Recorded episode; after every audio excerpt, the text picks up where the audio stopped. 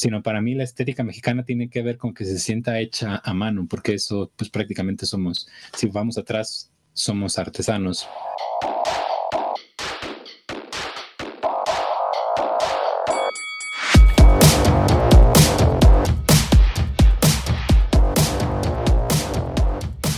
Hola, ¿qué tal? Bienvenidos a un episodio más del Cotorreo Creativo. Yo soy el mestizo enmascarado y hoy tenemos la segunda parte de nuestra plática con Artie Rogue, un impresionante director de arte en la industria de la animación.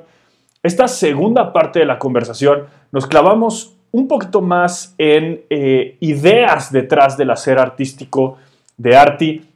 En particular, eh, hablamos de la noción de la identidad mexicana en, la producción, específicamente de animación, pero en realidad es algo que se traduce a muchos otros medios. Em, es una plática súper interesante. Arti tiene ahí varias ideas que creo que, que, bien vale la pena que escuchen.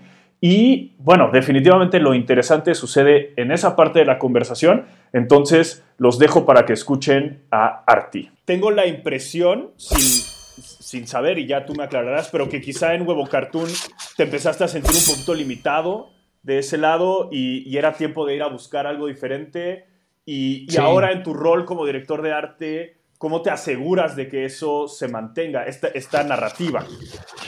Sí, um, te cuenta que cuando yo estaba en Huevo Cartoon, em, tuve contacto con Mighty y fue como de, tenemos ahí pláticas. Y yo iba a ir con ellos justamente, yo ya estaba, yo ya con Huevo Cartón también hubo otros dos, tres proyectos que ya no eran de, huevos y ya empezaban como a explorar más cosas. Pero es lo que te digo, como yo estaba como atrapado entre dos estilos porque eran los dos directores de cabeza de ahí, no, yo estaba como en medio, entonces era como y Así como cuando en Los Simpson llega Lisa con, con Bart y, y la niña está pobre que dice, estamos Ah, sí, sí, sí, sí. sí, y él es arte y ahí me dejan, ¿no? Ajá, sí. Este, yo como que ya tenía esta espinita de empezar a hacer mis cosas, ¿no? Pero tampoco lo hacía por una estabilidad económica y bla, bla, bla. Pero tuvimos como estas pláticas con Mighty y yo iba a empezar con ellos para hacer como dirección de arte de proyectitos 3D que tenían de, comerciales. Eh, al final eh, fui con ellos fue, eh, no te miento esta anécdota, que yo estaba en Querétaro en Hugo Cartón, fui un día a Guadalajara y ese día anunciaron pandemia y que todos iban a ir a home office. Entonces fui un solo día a Guadalajara, eh, ahí a, las oficinas de, de, Mighty, y pues también muchas cosillas como que no se dieron. Em, estuve ahí con ellos eh, en otro tipo de, cositas. estaba haciendo más como la parte de clean, entonces era como de, ah, esto no es como para lo que yo quería. Y no me sentía a gusto. Era algo que, que no quería hacer porque si de por sí te digo que en ese momento yo ya quería como no enfocarme en el perfeccionismo y me pueden hacer clean, era como todo lo contrario, ¿no? Pero ya eh, en ese momento, como en ese interpandémico también, me hablaron para hacer como cositas para otra película que, eh, no era de aquí, era como una coproducción con, con otro país y cosas así. Eh, les dije a Mighty que pues tenía más bien como estos intereses y le seguí freelanceando a ellos. Pero en esta onda de empezar a freelancear, como que empecé a tener más libertad con ellos, eh, con Mighty como tal, y también como que les em, como que empezó a funcionar más. Creo que viene siendo lo mismo, como que tuvimos libertad de ambas partes, que empezó a ser más smooth toda la parte de, del desarrollo, a la diferencia que cuando empecé, que era como de, es que solo están estos proyectos y hace esos proyectos, ¿no?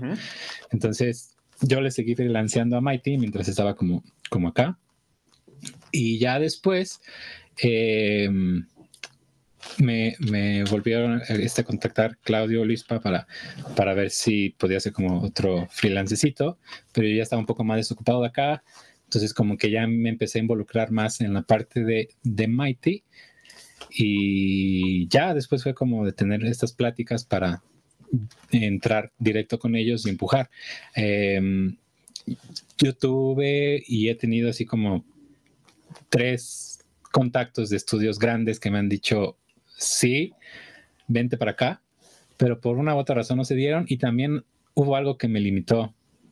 O sea, podría decir que es un estudio muy chido, que no, digo, no son de aquí de México, pero era hacer props, llegar a hacer props y llegar como junior y llegar hasta cierto punto a hacer talachitas o cosas, lo que estaba haciendo en huevo. Entonces como que lo valoré y dije, no, porque acá en Mighty tienen como esta apertura de que quieren crecer y que tenemos como esta ondita de eh, estamos como en el mismo canal de querer contar historias. También como son proyectos a menor escala de lo que te estoy hablando, pues es decir, hay un control un poquito más grande y como más posibilidad de, de, de, expandirte y de proponer cosas visuales.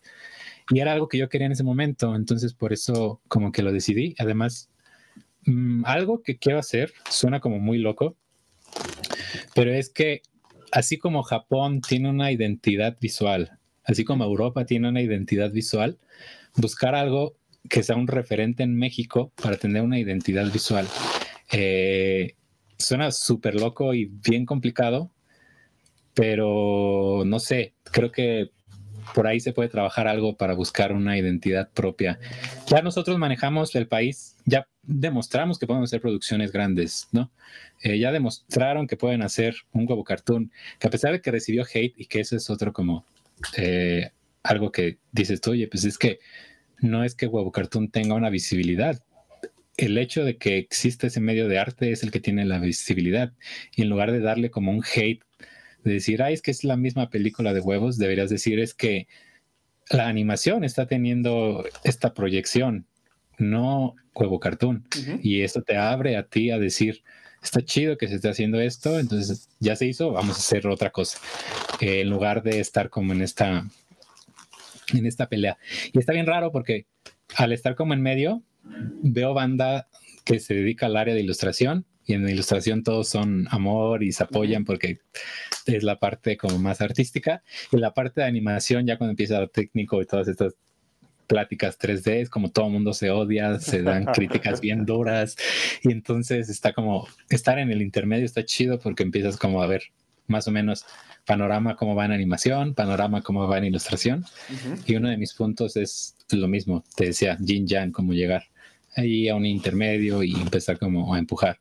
Entonces, eh, la idea con Mighty pues es esa ahorita, tener como esta cosa de crecer como, como artistas, si ellos se pueden beneficiar de, de, mi forma de ver las cosas y yo me puedo beneficiar de poder explotar mi forma de ver las cosas, eh, creo que es donde empezó a, como a funcionar. Eh, muy chido. ¿Cómo, ¿Cómo, lo mantengo? Justo eso. entiendo que el cliente es el cliente y que tiene cierto estándar, pero al principio nos gusta como exponerles el por qué hicimos las cosas y me ha funcionado mucho, a lo mejor como esta plática que tenemos tú y yo, el explicarles el por qué tomé esa decisión de decirles, ¿sabes qué? Estoy haciendo em, un corredor de carreras, pero no te lo voy a hacer en una pista de carreras tradicional, sino te lo voy a hacer, no sé, en el espacio. Eh, y decirles el por qué decidí el espacio, a lo mejor por decirles que es una idea de su mente de que me voy a inventar cosas, ¿no? Que supera esta barrera astral de la Tierra y que eh, tienes una energía más grande que no se consume incluso en la Tierra, porque a lo mejor es power y toda una cosa así para ah, hablar de que te impulsa más, ¿no? Entonces ya el cliente como que empieza a entender eh, o le empiezas también a dar esta cultura visual, que esa es como, creo, la chamba más fuerte, eh, crecer el, el espectro visual de clientes, porque muchas veces los clientes pues no tienen, no son, no son artistas, solo fue alguien que dijo, ay, quiero una animación para esto.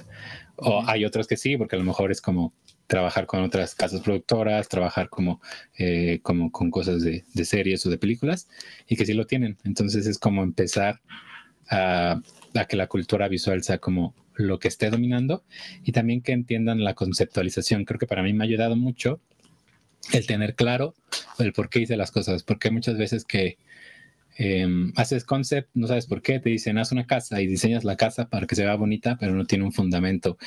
Eh, o hasta va a sonar tonto, ¿no? Hiciste el edificio bien chido, pero no le pusiste puerta. Entonces ya no es funcional.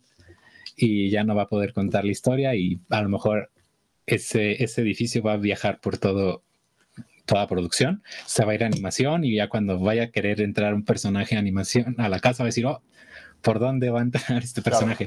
Y ya no va a ser funcional, se va a ver súper chido, pero no va a poder contar como la historia. Entonces, la idea ahorita que, que yo tengo con, con, este, con este rol de, de, dirección de arte es empujar a que arte tenga más peso, porque realmente desde Huevo Cartoon sé que arte le dedican nada y que con dos personas tienen para hacer todo el arte. Y hay, hay, pocos estudios que empiezan a empujar eso, que se dieron cuenta de que es una necesidad, que, que no es solo que el animador sea súper chido y que se anime fluido, sino que tenga la estética correcta. Eh, eso, eso es muy importante, que la estética sea la correcta para el proyecto, no la mejor, ni la más eh, pulida, ni la más descuidada, ni la más fea, sino la estética correcta para que cuentes eh, la historia como es y también con los presupuestos que hay en México.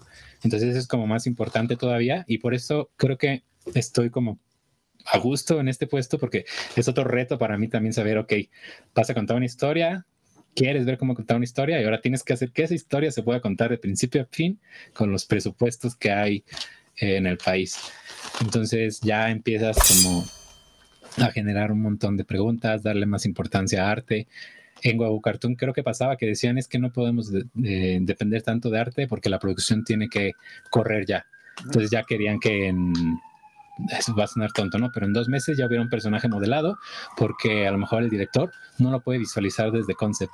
Cuando era a lo mejor más fácil tomarnos esos dos meses para abrirle la mente y mostrarle cómo funciona arte, porque le va a ayudar en los siguientes procesos a que empiece a tener como toda esta ideología de cómo funcionan las cosas desde un draft y que pueda entenderlo y no solo esperarse al producto final y que si no le gustó el producto final, regresarlo uh -huh. todo. Entonces, eh, pues sí, te digo, trato como de, de manejarlo ahí. Eh, desgraciadamente, por ejemplo, digo esto es como en producción, pero el cine, eh, ahí hay un punto más grande y, y corrígeme si no, pero para mí a diferencia de otros países, hacer cine en México, la ganancia está en hacer cine. Uh -huh. Es decir, si tú vas a hacer una película, recurres a un fondo. Y, y la ganancia está en ganarse el fondo. Porque sabes que la película no va a tener un más allá y nadie la va a apoyar. Entonces, ¿qué es lo que pasa? Jalan el fondo y de ahí tienes que sacar tu sueldo y tu ganancia uh -huh. y un poco ya se limita a hacer animación, cuando en otros países el fondo sí es un apoyo para generar y la ganancia como tal sí viene después, cuando ya es la proyección, cuando se planteó bien todo. Cuando, y aquí en México lo que estamos viendo es, ya gané un fondo, ya gané el dinero y ese fue mi ganancia. Ya si la película le va bien o mal, no me importa ya, porque pues ya tuve mi ganancia. Entonces, no. y, de, y del otro lado también, para la gente que cree como en eso, el poder hacer una película ya es su ganancia. Entonces, desgraciadamente aquí en el país es como hacer cine o poder hacer un proyecto ya es la ganancia desde el lado que lo veas, desde el lado que ganaste, bajaste el recurso y te clavaste el varo, o desde el lado en que pudiste ver tu proyecto y estás muy esperanzado porque al fin pudiste verlo materializado.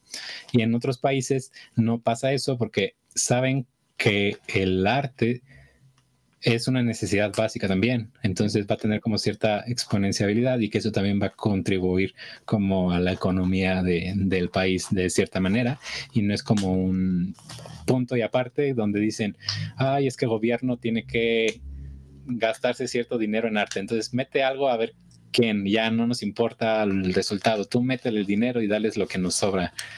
Entonces eso también lo empieza como a, a complicar un poquito porque ya no depende mucho como de nosotros, claro. pero, pero también es un factor que, que lidia bastante por acá. Sin duda, sin duda. Y hay, hay otra vez hay varias ideas, está, está resultando en una plática súper interesante, hay varias ideas que me gustaría retomar. Eh, ciertamente dejo solo como, como dato, que es un dato escuchado, que no es un dato verificado, sí, sí, sí. pero por ahí alguien eh, en una buena posición me comentaba que en términos del Producto Interno Bruto, el, eh, las artes creativas, la industria del entretenimiento, es lo que le da a México el mejor retorno en inversión. O sea, sabemos que el petróleo, sabemos que las remesas, sabemos que el turismo son la mayor parte de nuestro retorno, de, perdón, de, nuestro Producto Interno Bruto, pero también hay una inversión enorme en, esas industrias. Eh, bueno, quizá en las remesas no, pero en, la industria del petróleo, en la industria del, turismo hay una inversión enorme. La industria del entretenimiento tiene una inversión bajísima y sin embargo, haciendo énfasis en lo que tú dices, lo por supuesto que lo consumimos y estamos dispuestos a gastar tanto dinero en él que el retorno de inversión es increíble. Y sin embargo, no hay un pensamiento de industria, un pensamiento de crecimiento en general. Mighty, por ejemplo, me parece de los estudios más inteligentes en ese aspecto, porque entienden la necesidad de, un modelo económico funcional, ¿no? Em, pero, pero bueno, simplemente para subrayar eso que decías, eso me parece súper importante. Eh, hay otro, otro par de puntos de los que hablabas y me voy a clavar en uno que es a título personal eh, muy importante para mí. Hablabas de esta estética japonesa que ahora es súper reconocible, esta estética europea que es súper este, reconocible, lo mismo con la gringa. Eh, y esta, este afán, esta hambre de generar algo equivalente para nosotros, ¿no? Y me llama mucho la atención que digas eso porque es la razón de, existir de, Viva Calavera, de, nuestro estudio, generar esta identidad. Eh, mexicana que se manifiesta de muchas maneras y casualmente eh, nosotros tenemos la suerte de colaborar contigo en eh, específicamente en el proyecto de Rey Misterio que, que, busca eso. Que, que, lo consiga o no es súper discutible. Cómo se ve esa identidad es otra cosa, pero eh, lo estamos buscando. Y justamente me interesaría escuchar de ti eso. hace poco salió la película de Encanto, ¿no? Y eh, tengo un, gran amigo, Hernando Bamón, que espero algún día sea invitado aquí en el Cotorreo, que colaboró como consultant en Encanto, que, que, además Encanto tiene esa característica de haber tenido muchos consultores colombianos, pero no necesariamente nadie en posiciones de dirección colombiano, ¿no? Y yo escuchaba hablar un poquito a Hernando y a otras personas sobre qué hacía Encanto colombiano, qué le daba ese sabor colombiano, y decía, caray, pues es que son, muchas de esas cosas coinciden con México, donde marcamos la diferencia. Coco de, Pixar, que se siente muy mexicana, pero bueno, ahí eh, Adrián Molina, este sí, de origen mexicano, contribuyó. Eh, ¿Cómo, y un poquito a lo que voy, perdón, ahí estoy un poquito rambling, pero eh, ¿cómo se ve lo mexicano? ¿Cómo entiendes tú? Porque la industria japonesa tiene años y en el volumen vemos las coincidencias. Y la industria europea tiene años y en el volumen vemos las coincidencias. ¿Cómo se ve para ti? ¿Cómo, cómo imaginas que se destila lo mexicano? Sí, primero que tocar un punto que dijiste encanto. Yo sentí encanto más mexicana que colombiana, justamente. Ok, okay. interesante. Eh, la paleta de color. Eh, si no dices que es una arepa, puede ser una gordita. Esta idea de las baldosas es muy mexicana. El hecho de que hubiera mucha jacaranda, que la jacaranda es un árbol pues más de, más de acá también. Okay. Eh, o más bien a lo mejor no lo interpretaron como jacaranda, pero el uso de usar ese color rosita morado. yo vi jacarandas, yo vi jacarandas. Que también es nuestro contexto, ¿no? Lo vemos como mexicanos. Ajá. Entonces sí la sentí más mexicana incluso que, colombiana. Eh, digo, y también creo que es porque está aislada, es como no puedes ver más allá porque a lo mejor no estás abriendo este lado un poquito más oscuro de, de Colombia. Y es como, ah, vamos a encerrarlos en un bosque y el bosque, bueno, es como muy genérico. Entonces los poquitos elementos no tienen un contexto de comparación. Eh, y en cuanto a la estética mexicana, pasa algo muy curioso, porque me lo he preguntado un montón de veces. Incluso en Asia tenemos dos estéticas. La estética de live action, que es muy tranquila y que las tomas son impresionantes y que tiene una fotografía eh, bastante atinada y la estética de anime justamente, que es muchísimo más perspectiva forzada, más acción y que incluso en ritmo trabajan dos cosas diferentes. Eh, es como una fotografía viva lo que hacen en live action, que es más plano, tranquilo y pasan muchísimas cosas y en anime es todo lo contrario, hacer corte, corte, corte, corte. Eh, pero funciona dependiendo del medio. Eh, en Europa creo que funciona muy igual, incluso la, la paleta de color. Y en México, eh, tenemos tan mala fama que si para identificar a México son dos cosas, el tono sepia que es horrible, y, mayas o cultura prehispánica. Y hasta ahí se quedan los referentes de otro país a, México. Si, por ejemplo, ahorita del que te hablé de Jacaranda lo escucha alguna otra persona, ni siquiera se va a dar cuenta que aquí son como los cherry blossom de Japón. Entonces ya tenemos ahí un, culto, un, algo que explotar.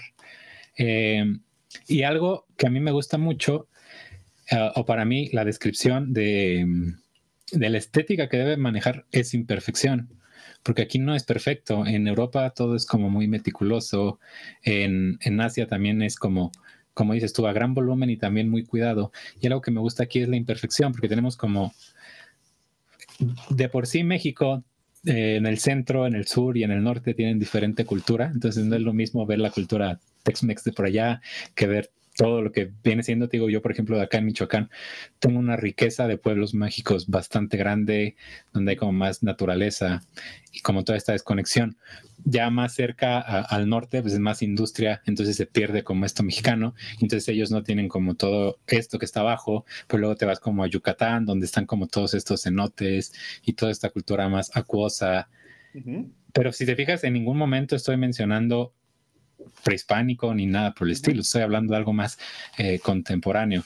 Entonces, también tenemos esta idea de que todo lo reparamos antes de comprar algo nuevo, a diferencia de Estados Unidos. Entonces, para mí México es este descuido, esta imperfección, que si es un personaje rompas la simetría y de un lado está un poquito más eh, chuequito, que no necesariamente tenga que ser eh, una perspectiva bien cuidada, sino tengas como esta licencia creativa eh, cuidando el límite de tener como cierto desequilibrio. Em, también, por desgracia, em, colores como el, el azul turquesa y el rosa ya marcan México. Y está bien, pero podemos darle como cierta más variación. Te digo, te acabamos, acabo de mencionar jacaranda. También tenemos estos celestes que están de, de, de los cenotes. Y empezar como a generar más riqueza. El problema es ese, que nosotros no tenemos como, eh, siempre queremos imitar algo de otro lado. Entonces no, no, no, nos damos como esa tarea de, de investigar o de, de, generar como estas normas. Acá, por ejemplo, hay muchos textiles, eh, los textiles purépechas. Si tú vas y ves el trabajo artesano purépecha, es un patrón repetitivo pero también es descuidado porque obviamente es a mano, entonces tiene que haber cierto error. Y el hecho de que existe ese cierto error ya te da una riqueza al producto de saber que no se hizo a, máquina. Y eso le da una riqueza visual para mí interesante, que creo que es algo que se puede adaptar en animación, que haya ciertos errores o imperfecciones que tú em, pones intencionalmente para que no se sienta algo producido en masa o darle una variación un poquito entre episodios si fuera una serie porque dices, ah, es que esto lo hizo un artesano, esto lo hizo artesano, ¿no? Como ejemplo, y esto lo hizo artesano. Y a pesar de que sí van como por el mismo estilo, pues ahí tienes como la identidad de cada uno. Claro. tenemos estos murales también donde no necesariamente son hiperrealismos, que a diferencia de, de, mucha de la cultura europea, aquí todo es más surrealista. Entonces, el adaptar ese surrealismo a la narrativa va a ayudar y no solo decir, ah, es que tenemos mayas, que de por sí los mayas suena más como a una leyenda o a una historia eh, universal, pero agarrar un surrealismo o por ejemplo esto que dicen que los cenotes son como la puerta al inframundo. Eh, y saber que a lo mejor ahí hay un contexto que puedes utilizar y darle como toda esta vida eh, y empezar como a trabajarlo, o que en muchas de las culturas que, se formaron aquí en México, incluso te hablan que el, que el inframundo no es fuego, sino es agua, y que es todo lo contrario a que toda la cultura conoce, le empiezas a dar la vuelta y empiezas como a alimentar narrativamente, por eso digo, es como muy importante para mí, que identifiques a México por un surrealismo. Em, para nosotros es súper común ver gente, este es un ejemplo bien raro, pero para nosotros es bien común ver payasos en los semáforos o gente que te esté pidiendo en los semáforos.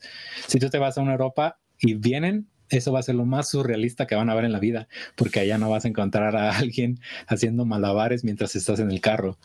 Entonces, ya sacas algo de contexto, ah, sacas algo fuera de su contexto y lo pones en un contexto nuevo, que lo que te digo, puedes hacer que la gente lo considere normal si llegas como a este punto intermedio. Entonces, no sé, siento que hay que buscar un surrealismo ahí eh, muy interesante, em, buscar como esta imperfección, buscar que no todo se sienta como los gringos, súper eh, tecnológico, súper bien cuidadito, sino para mí la estética mexicana tiene que ver con que se sienta hecha a mano, porque eso pues prácticamente somos, si vamos atrás, somos artesanos y esa es una gran diferencia a lo que hay en Estados Unidos, que ya creció a lo mejor con eh, algo un poquito, digo, sí tuvieron como su, su, bagaje y todo, pero ya, ya ahorita se identifican más como algo más de producción, algo más pulcro, algo más limpio, lo mismo en Europa. En Japón incluso pues es como más de producir en masa o más como dedicarse a ser perfectos en lo que estás haciendo, pero aquí somos como gente que como lo estamos haciendo en animación, aprendiendo mientras lo estamos haciendo. Entonces, que se sienta como esta estética ahí un poquillo eh, artesana, incluso tener texturas que se sientan como textiles, tener tenemos una riqueza de patrones impresionantes, eh, replicar patrones en, animación, en, en, tipo de concept, creo que es algo que, que ahí se puede como explotar. Te digo, sigo ahorita como viendo qué onda, eh, me gusta como mucho eso, pero sí, definitivamente para mí creo que va para allá, en sentirlo más eh, artesano. Claro. Claro, está, está buenísimo. Me da muchísimo gusto eh, porque hay varios puntos de coincidencia en, en, lo, que, en lo que acabas de decir con, con nuestra visión y, me da mucho gusto porque va a estar bien divertida la colaboración que vamos a tener Este, en este proyecto. Eh, pero más allá de eso, también me da gusto saber que no en todo coincidimos, porque, porque justamente de esa tensión es de donde sale mucha riqueza, que es algo que para mí yo también agregaría a la conversación. Esto que dices de estos, este, el México del norte es muy diferente al México del sureste, es muy diferente al México del centro, y creo que eso es algo vital. Cuando en algún momento históricamente decidimos anclar la identidad de México a los pueblos prehispánicos, específicamente a la cultura maya, bueno, los mayas no llegaron al norte del país, ¿no? Es, es, es, un contexto completamente diferente que sigue siendo México, ¿no? Y, quizá inclusive el decirlo de esa manera, sigue siendo México, es, está mal, que es México, ¿no? O sea, todo, toda esta variedad, y esa variedad es parte de nuestra riqueza. Eh, y yo pienso mucho, ahora que te escuchaba hablar, em, por ejemplo, en el cómic europeo, que es un, referente, el cómic francés específicamente, que, es un referente que yo tengo y, que conozco más o menos la cultura, y, los cómics del el arte de Enki Bilal, es completamente diferente al arte de, de Loisel o, al arte de, de un eh, Uderzo Goscinny. Eh, y creo que eso también es parte de lo que como mexicanos tenemos que rescatar. O sea, tu contexto en Michoacán es bien diferente a mi contexto urbano en la Ciudad de México. Y eso no está mal. No hay un solo México. Y de esa multitud de voces nace la identidad. Y, y, creo que algo que históricamente no hicimos muy bien fue querer imponer eh, y ni siquiera a conciencia, creo yo, una sola estética eh, cuando la riqueza está en la variedad de voces también. Sí, ¿no? Y que Japón lo tiene, lo que te decía. Puedes trabajar como esta estética en anime, pero alguien puede incluso replicar. Eh, hay anime mucho de live action, o está lo que hace Makoto, que es más como sentimental y planos abiertos, pero de repente es más contemplativo. Entonces, dentro de eso mismo también hay una variedad personal, donde sí se empieza a sumar, como dices tú, somos historia y cada quien tiene como su personalidad, entonces tu personalidad a tu contexto, pero también, y justo creo que eso es importante, porque para mí todo el arte es relativo, no puede existir el arte aislado, necesitas un punto de referente para compararlo y para saber si es bueno o es malo. No puedo decir que es malo si no vi algo bueno y no puedo decir que es bueno si no vi algo malo. Entonces, igual funciona aquí. Si tenemos como estos puntos de referente de diferentes estéticas mexicanas, vamos a decir si es México, si es México, si es México, pero a mí me hace más clic este, a mí me hace más clic este, y empiezan como a generar eh, pues más riqueza, y esta riqueza también te digo, te da puntos de comparativo, que digas, si es México, y rescato que, que lo angular del urbano está muy chido, y también como todo este ruido, porque puede ser como también que lo apoyes auditivamente, ¿no?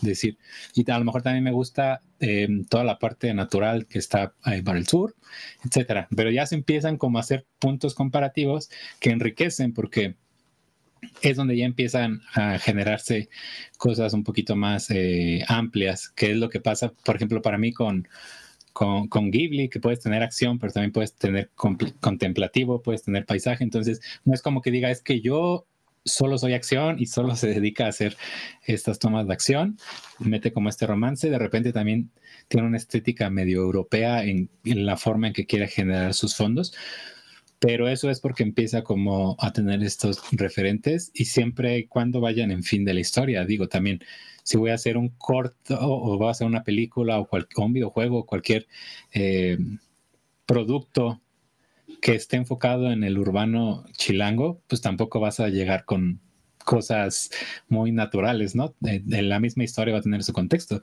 pero ya vamos a tener un abanico de ideas uh, o recurrentes o, referentes visuales a, cuáles consultar.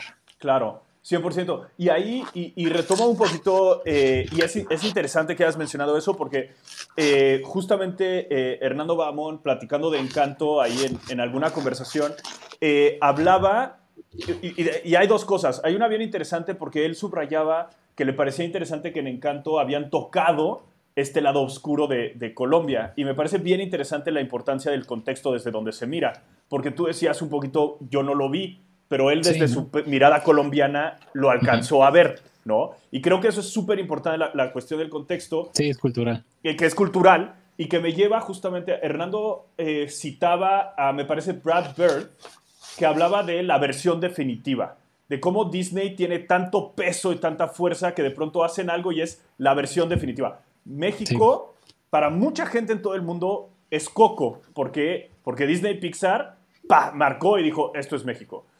Y ahí yo enfatizo y regreso a lo importante de la multiplicidad de voces, ¿no? Nosotros no vemos un anime, no leemos un manga y decimos, este, este es Japón. No, Japón sí. es toda esa multiplicidad. Toda esa cultura. Y es bien importante para nosotros como creadores, y, y, me acuerdo también de una plática que tuvimos aquí en el Cotorreo Creativo con Muma, con la cuestión de género, ¿no? De decir, ahora esta chava que fue directora, ella habla por todas las mujeres. No, ella habla por ella. Y entre sí, más y voces haya, general. exactamente, exactamente, ¿no? Es una perspectiva. Y creo que también eso es bien importante como para México, como creadores, eh, animación, cómics, música, no importa. Y por ejemplo, la música creo que es algo que ha desarrollado muy bien a, a través de la historia. Es la multiplicidad de voces. No hay una visión sí. de México. La visión urbana de México de este estudio en esta producción es esa que sumada con las otras genera una visión de México, ¿no? Sí, sí, sí. Sí, no, y de acuerdo, por ejemplo, lo que dices de la música, puedes tener norteño, puedes tener cumbia, puedes tener la parte de sones. Entonces, todas tienen una identidad que dices, es México, pero no es lo mismo, uh -huh. pero sabes que está ahí por un algo, por una esencia, por una sensación, pero tiene su individualismo también por el artista y que creo que va a funcionar muy igual acá. Eh, el punto es que también se arriesguen lo, la gente o va a ser como cultura estas nuevas escuelas a que está bien también ser como originales porque es, luego es como quiero hacer un corto como Pixar y no sabes la cantidad de, de, freelance que me ha llegado de es que queremos hacer un cortometraje y queremos que los personajes sean estilo Pixar y yo ah, Claro, claro. Al hecho de que ya empezar con eso, ya sabes, es que no tienes idea de qué quieres hacer. Sí. Sí, sí, eh, sí. Porque su referente es allá, ¿no? O incluso todo lo contrario. Queremos que se vea como Ghibli. Es que ya está Ghibli, ¿para qué quieres ser otro Ghibli? Eh, cuando sí puedes empezar a hacer cosas, ¿no? Claro. Eh, ahí a lo mejor fantásticas, pero buscarle ahí tu ondita, no sé. Por eso eh, por eso Spider-Verse creo que rompió bien como un paradigma animación, cómic y luego lo que empezaron a hacer, porque están como arriesgándose.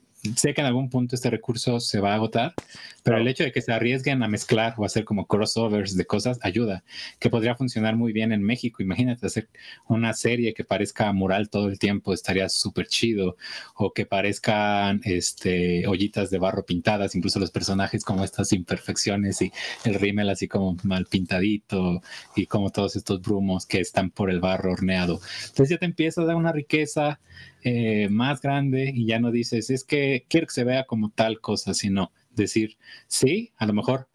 Y creo que eso es algo de lo que más quiero empujar, es que los artistas identifiquen sus referencias, porque todos tenemos, cientos de gigas de Pinterest y luego cuando vamos a empezar un proyecto bajamos Pinterest y la ventaja de Pinterest es que te pone un montón de cosas afín y luego dices, ah, voy a bajar esta imagen. ¿Por qué la bajaste? No sé, pero se ve bonita, me puede servir de referencia para algo.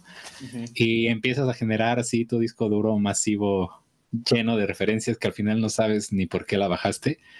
Cuando puedes decir, ok, sí, mira, aquí tengo todo esto, de este bonche de imágenes, lo que me gusta es el mood, me gusta cómo se siente.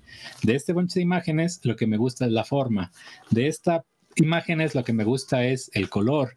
Aquí me gusta la cinematografía. Entonces ya empiezas a entender qué te gusta de cada imagen y empiezas a hacer una identidad visual propia, porque a ti como persona te gustó eso, pero a otra persona no le llamó lo mismo. A lo mejor de esa imagen a otra persona le gustó el color, pero a ti dices tú, no, es que para mí este no es un referente color, es un referente eh, visual. Y creo que es ahí es donde empiezan las producciones en México a perderse, porque esta línea de dirección de arte empieza a no ser tan estructurada o no, o más bien no tenemos como este tiempo de digerirlo lo consumimos, pero hablaba en alguna charla Tonko House que eh, el arte funciona de tres maneras. Uno es consumirlo, otro es apreciarlo y otro es producirlo.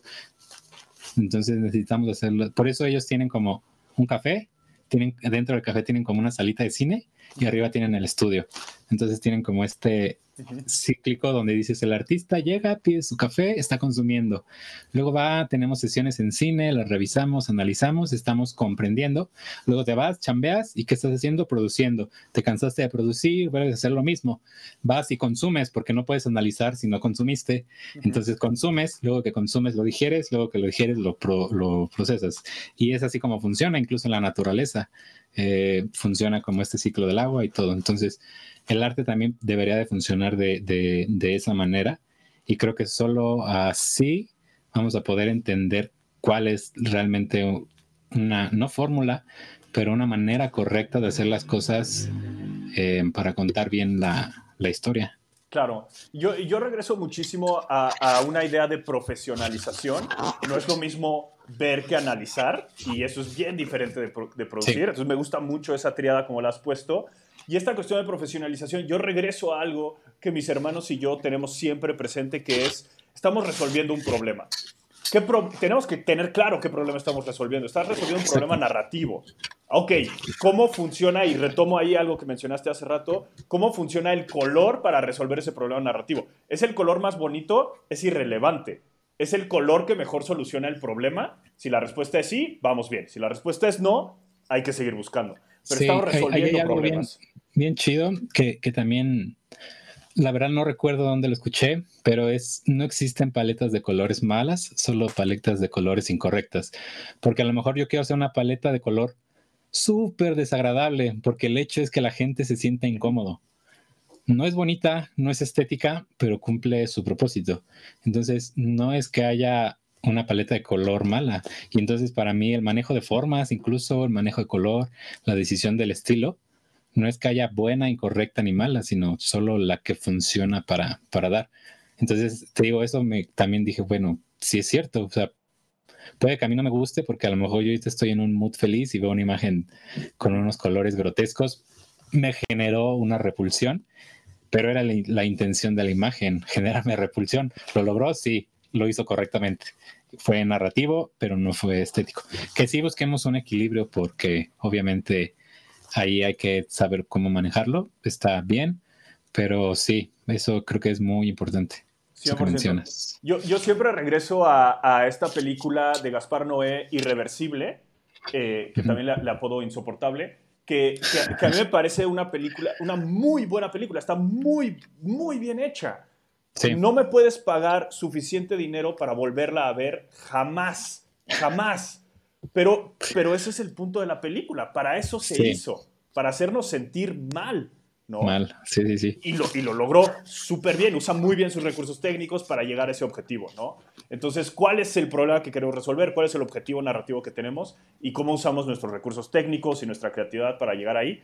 Creo que tiene todo el sentido del mundo. Tiene, tiene muchísimo, muchísimo sentido todo lo que nos has explicado y, y este recorrido creo que cuaja súper bien.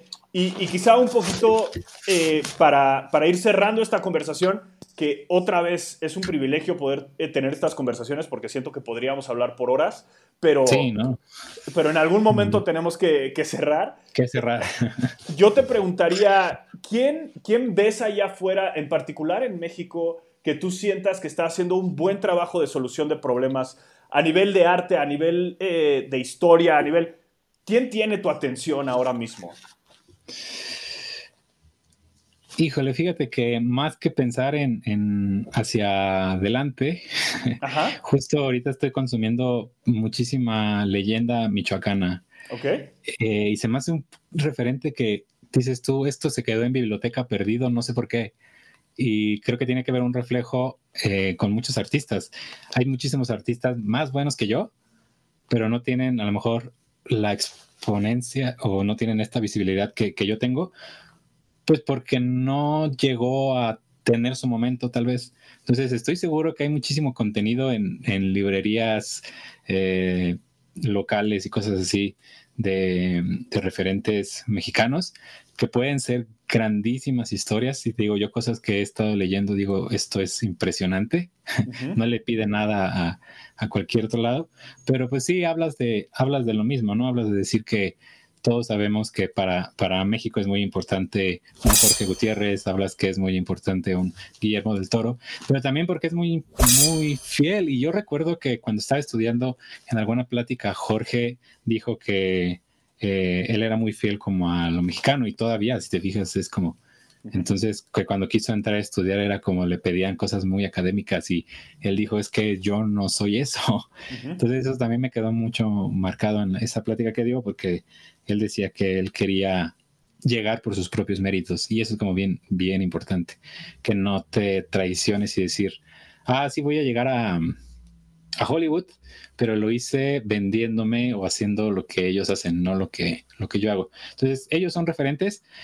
Eh, con Calavera también es como decir, ah, está súper chido, como lo que están haciendo con, con, Rey. Eh, Mighty para mí es un gran referente en que quiere hacer las cosas eh, diferentes, por eso, por eso creo que estoy ahí, porque siento que es un buen puente para expandir la palabra de México animado. Em, y en general, muchísimos artistas, sobre todo en ilustración, cada vez veo que hay gente que ilustra y que es como fiel a sus raíces, es fiel a lo que quiere. Veo muchos ilustradores que hacen este, eh, cosas em, más eh, de culturas, como más eh, purépecha, muchísimo más, más como esta explosión hacia algún México más tradicional. Y hay muchísimos que, en, ilustración pueden, pueden funcionar. Desgraciadamente en animación te digo, si es como algo de, de absorber. Y lo que funciona en Coco también es que vinieron a México a estudiar infinidad, ¿no? Incluso aquí en Michoacán se quedaban en casa de gente. Se quedaban en casa de gente, pero a vivir la experiencia. No es como decir, ay, quiero comer staff, tráeme algo, sino que ahí iban y la señora de la casa luego estaba haciendo las tortillas a mano o vivían como todo y este les dio como esta cultura. Entonces, eh, queramos o no, y es una lección que Pixar pudo analizar mejor nuestra cultura que nosotros mismos en, ese sentido. Y te digo, como referentes, realmente no creo que tenga muchos porque cada quien también me gusta que está siendo individualista, metiendo un poquito de, su ondita. Pero sí, estos que te menciono, eh, en particular, creo que, creo que van por, por buen camino. De acuerdo. De acuerdo. Oye, y rapidísimo, y, me queda claro que es otra conversación que podríamos tener, pero, pero me gustaría tocar rápido el tema de la música, eh, que, es, que es importante para ti, que, nos decías hace rato, ¿no? Expande otros, otros, otras maneras de ver, otras sensibilidades que después se retroalimentan. Eh, cuéntame, cuéntame un poquito, ¿qué música escuchas? ¿Qué música haces? ¿Qué es lo que a ti te interesa ahí? Bien variado, pero eh, tengo como dos caminos. Uno es que cuando estoy produciendo, consumo música que me haga sentir lo que estoy produciendo en ese momento. Si voy a hacer una escena de acción, consumo algo que me haga sentir esa tensión y si el personaje está enojado, pongo algo pesado que me haga sentir enojado. Entonces, cuando estoy produciendo, me gusta como tener esa variación de sentirme dentro de lo que estoy produciendo para que sea un poquito más fiel.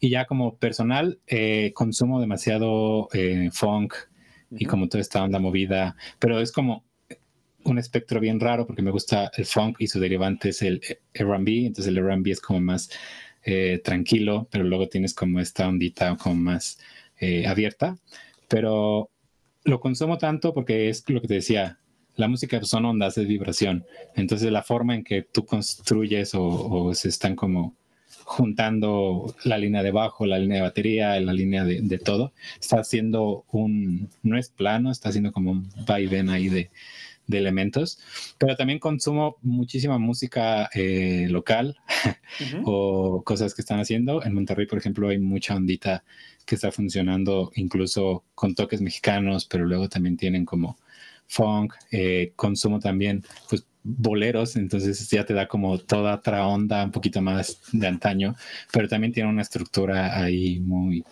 muy grande. Y no es que, que odie la banda, pero el problema con la banda es que no tiene estos matices de los que te hablo. O sea, si hablamos en imagen, no tienen una composición, sino es como lineal y todos siguen a todos sobre la misma eh, línea y todas las canciones suenan igual. Entonces, el problema no es que la odie, sino el problema es que para mí no tienen como estos acentos. Y creo que volvemos a lo mismo, no es buena ni mala, sino el contexto. O sea, tú vas a un antro y en un antro no voy a escuchar boleros. Claro. Ah, entonces, vas a escuchar lo que, lo que te den en ese momento. Pero sí, trato como de ampliarlo eh, también escucho, te digo, mucha música que es local. Creo que como dijiste al principio, tienen una, están creciendo exponencialmente buscando cierta identidad. Eh, y sí, digo ya perso, pues más funk, RB y ese tipo de cosas. Más rock también medio indie y europeo.